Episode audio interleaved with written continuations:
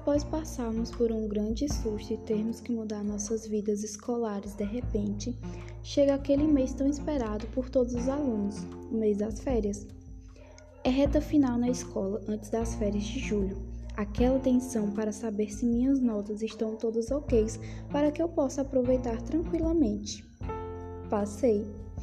Infelizmente, tive que mudar meus planos sobre as férias desse ano, sem viagem. Porém, quem disse que isso ia me abalar? Bom, sair eu não poderia, para evitar propagação do vírus, mas eu tenho tudo que eu preciso aqui na minha casa. E eu não falo de celular ou redes sociais. Tive uma ótima ideia para que minhas férias fossem bem divertidas. Então, assim segui meus dias, sempre inventando algo novo. Desenhei, testei receitas, colori camisetas brancas que achava pela casa, dancei bastante, assisti aqueles bons filmes clichês comendo a poquinha, ligações de horas com meus amigos, e celular e, pro, e procrastinação quase nunca existia, somente nos domingos, nas preguiçinhas.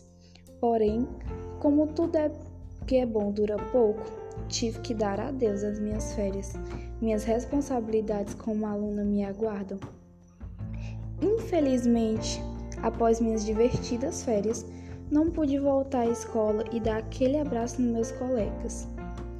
Sobre as aulas à distância, confesso que em primeiro momento houve uma grande dificuldade, mas nada que eu não pudesse me acostumar. Agora que estou adaptada, é só me esforçar bastante para final do ano obter resultados satisfatórios nos meus aprendizados.